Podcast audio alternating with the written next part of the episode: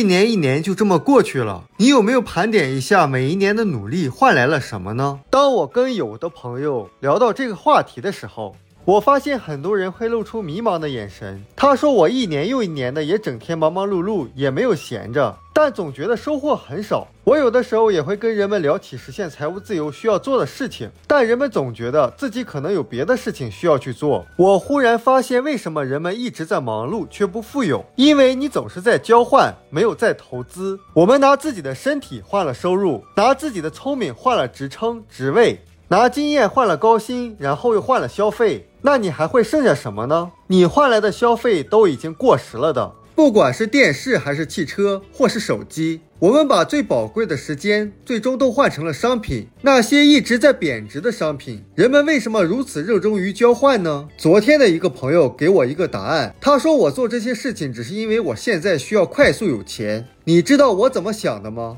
我说，如果你不改变这个思路。你一辈子都需要快速有钱，因为关注需要快速有钱，所以人们只是愿意交换，而不愿去投资，只是关心价格而不是价值。会发现有的人即使是创业，他也只是关注价格而不是价值。有的人投资，他的眼睛也是价格，不看价值。最终，人们会抱怨自己运气不好。他不知道自己的运气是由自己的想法决定的。那关注投资是什么意思呢？我会去做那些重要但是不紧急的事情，比如成长，比如持续的价值输出，积累自己的人脉，投资在自己的大脑里面，投资在人际关系里，投资在团队的建立上。这是那些急于交换的人无法理解也不愿意去做的事情，所以不要过着一辈子只是在交换的人生，要去投资。我们书友会希望用十五年时间带动一亿人读书，改变思维，思考致富，和一千个家庭共同实现财务自由。快来加入我们吧！